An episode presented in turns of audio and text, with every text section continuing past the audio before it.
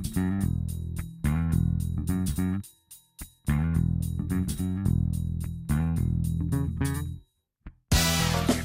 Quem está a ouvir sabe que o jogo de xadrez é uma, é uma coisa muito, muito É um limitada. jogo de tabuleiro. É um jogo de 16 peças contra 16, representa um pequeno exército, 8 soldados, 8 Peões, é? peões, 8 da aristocracia, uma Sim, torre, sim. um bispo, um, du- duas E um torres, rei, dois uma um rainha. cavalo, um rei uma rainha, 16 de cada lado. E o, jogo tabuleiro- acaba quando há checkmate ao rei. Quando há checkmate. O tabuleiro tem 64 lugares, com 16 peças de cada lado, 32. Portanto, eh, É o dobro. 64 é o dobro. 32. parece um jogo muito simples. Ele tem regras um bocadinho sofisticadas, mas não sai daquele espaço. Sim. Nenhuma peça pode sair daquilo e só pode jogar segundo determinadas regras.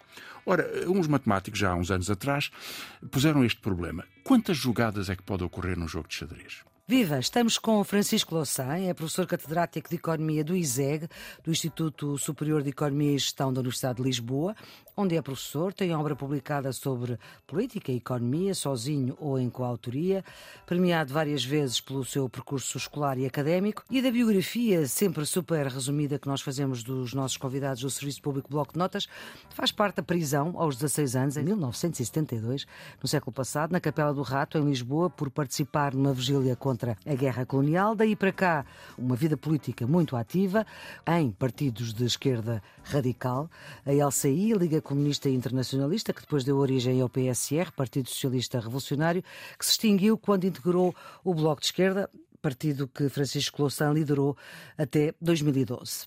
Foi deputado pouco mais de uma década e hoje tem assento no Conselho de Estado em lista eleita no Parlamento. Bom, Francisco Louçã, muito obrigada por ter aceitado o nosso convite para mais esta temporada do Serviço Público Bloco de Notas, que ajuda quem tem exames de 12º ano, mas também quem quer saber mais. Hoje queremos saber ainda mais sobre, já falámos disso, mas queremos saber ainda mais sobre comportamentos e escolhas as nossas escolhas que determinam comportamentos económicos e que são comportamentos económicos sem nós darmos conta disso. Exatamente. É, Aliás, é por isso que a economia é uma ciência social. E é uma ciência social. Nenhuma ciência tem uma fronteira totalmente definida. Cada ciência tem várias teorias, tem va- mesmo as ciências, como a física, a mecânica, eh, Chamadas exatas, não é? as chamadas exatas que não Exatas na não- medida do possível. Sim, são ciências naturais, não é? Tratam de um objeto que é eh, parte da natureza. Nós tratamos das ciências sociais, tratam de um objeto que somos nós próprios. E, portanto, que são a sociedade em que nós vivemos e o que nós dizemos influencia a sociedade. A descoberta das leis de gravitação de Newton não altera o lugar dos planetas no, no, no- no- no sistema solar, não é? Mas o que nós decidimos, ou que nós escolhemos sobre o desemprego ou sobre o consumo, um dos temas que falámos aqui eh, há, há dias, eh, isso sim vai, pode determinar ou pode influenciar escolhas concretas. Portanto, são ciências sociais. São ciências em que importa o conhecimento da sociologia das pessoas, da sua geografia. Estar em Portugal no interior eh, mais isolado ou no litoral não é a mesma coisa, numa grande área metropolitana ou numa pequena vila não é a mesma coisa em termos de- de- de- das formas de vida e das oportunidades económicas, inclusivamente, ou das oportunidades de educação. Agora, talvez uma das complexidades mais importantes que existe eh, nas ciências sociais ou na economia em particular, Como ciência é- social. como ciência social, é a enorme, a enorme multiplicidade das escolhas possíveis, porque são muitas pessoas diferentes a fazerem, tomarem decisões. É claro que essas decisões são muito padronizadas. Há instituições, há leis, por exemplo. Eu não posso fazer tudo aquilo que quero, só posso, só devo fazer aquilo que é no âmbito legal. Eh, quando eh, alguém foge à justiça porque Sim. tem uma, uma dívida ou não sei o quê, enfim, está no âmbito da ilegalidade, ultrapassou esta fronteira. Certo. É, portanto, é, há regras, há padrões, há hábitos, nós temos rotinas que vamos repetindo e transformando também ligeiramente ao longo do tempo. Mas o campo da decisão é um campo muito amplo. É, espantosamente, a forma como nós tomamos decisões é limitando o que podemos ver. Eh, Um exemplo que eu acho que é dos mais, mais interessantes é a história da, daquela série O Gâmbito da Rainha. É uma série de xadrez. de xadrez, é uma história de xadrez de uma jovem muito talentosa, genial, que desde muito criança ela aprende com um porteiro da sua escola, de onde ela vive, sim. em- internada, enfim, com, com alguma infelicidade, e depois aprende o, o xadrez, inventa o xadrez, projeta as imagens do xadrez, enfim, quem viu a série conhece essa Uma miúda sobredotada. sobredotada. Completamente sobredotada, com enormes problemas depois de dependência da mãe, de alcoolismo, de toxicodependência, mas que acaba por triunfar e colaborar com alguns outros e chega ao campeonato, enfim, a vencer o Campeonato Mundial de Xadrez. Não queremos ser spoiler, a série já passou. A série já passou e, bem, isto é uma história. Não, quem ouvir terá imensas surpresas em relação ao que quer que eu possa resumir. O meu problema é este: o que é que é o jogo de xadrez? É, muitas das pessoas, enfim, dos estudantes, enfim, quem nos, está, quem nos está a ouvir sabe que o jogo de xadrez é, um, é uma coisa muito, muito É um jogo de tabuleiro. É um jogo de 16 peças contra 16, representa um pequeno exército, oito soldados, oito peões, é? peões, oito da aristocracia, uma Sim. torre, um bispo, um, duas e torres, um rei, uma rainha. Cavalo, rei, uma rainha, 16 de cada lado. E o, o jogo acaba quando há checkmate ao rei. Quando há checkmate. O tabuleiro tem 64 lugares, com 16 peças de cada lado, 32. Uhum. Portanto, eh, é o dobro. 64 é o dobro. 32. Parece um jogo muito simples. Ele tem regras um bocadinho sofisticadas, hum. mas não sai daquele espaço. Sim. Nenhuma peça pode sair daquilo e só pode jogar segundo determinadas regras. Ora, uns matemáticos, já há uns anos atrás, puseram este problema: quantas jogadas é que pode ocorrer num jogo de xadrez?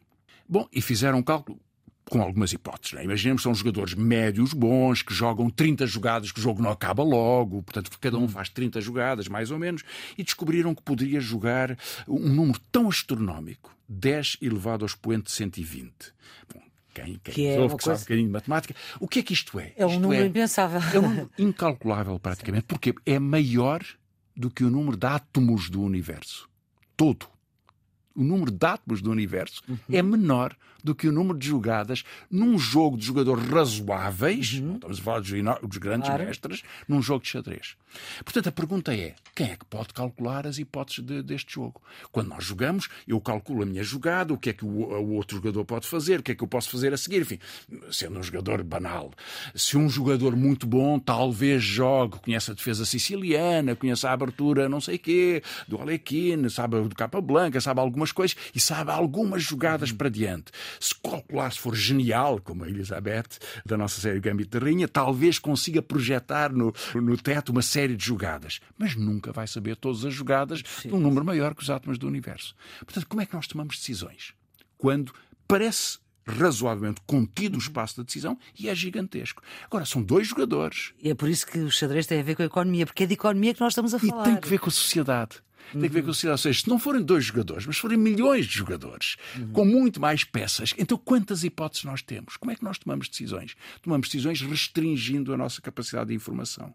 Uhum. E é por isso que a economia, como ciência social, estuda essas rotinas, procedimentos de decisão e as aprendizagens. Exatamente. Como é que nós vamos aprender? Eu joguei melhor agora porque já tinha feito um outro jogo e naquela não volta a cair, não é? Porque uhum. perdi o outro jogo de xadrez. E, portanto, as aprendizagens é a realidade da vida social. A aprendizagem e o conflito, já agora. Porque nós temos um conflito em permanência, não é? Como é que se distribui as verbas? Eh, o PIB português vai crescer 11 mil milhões de euros. Como é que se vai organizar a distribuição dessas. Eh, Como é que se chega a essa conta que acabou de fazer agora? Foi buscar estes 11 mil milhões de euros? Não foi. Não inventou? Não, o governo prevê um crescimento do PIB de 5%, o PIB é cerca de 220 mil milhões, portanto 5% são 11 mil milhões. Certo. ok. Não, mas é só para, para se perceber como é que se chega a esses números. Em relação à ideia de que a economia é uma ciência social, mas nem todos os economistas olham para ela como ciência social. Não, eh, pelo contrário, aliás, eh, digamos. É um problema da matematização da economia, não é? Bom, a economia será sempre uma ciência matematizada porque tem estatística, tem a contabilização da verificação da economia e tudo precisa. Se conta, há, claro, há pouco ouvimos. Precisa calcular os efeitos, Sim. precisa ter modelos e precisa ter teoria e, portanto, os estudantes de economia devem estudar esses modelos e devem ter capacidades matemáticas para trabalharem com eles. Mas há uns anos atrás, há cerca de um, um pouco mais de um século, houve economistas tão fascinados pelo sucesso da física que pensaram que a economia podia ser uma espécie, chamaram-lhe mesmo assim, física social uma mecânica. Ou seja, nós podíamos ter, como, como Newton descreve a gravitação do universo, podíamos ter as leis de gravitação na economia, as leis que forçam, que forçosamente descreveriam a sequência dos acontecimentos. Se eu souber onde começamos, sei onde acabamos. Eu tenho a certeza que se houver um determinado impulso, uma determinada decisão económica, ela tem que ter um certo efeito.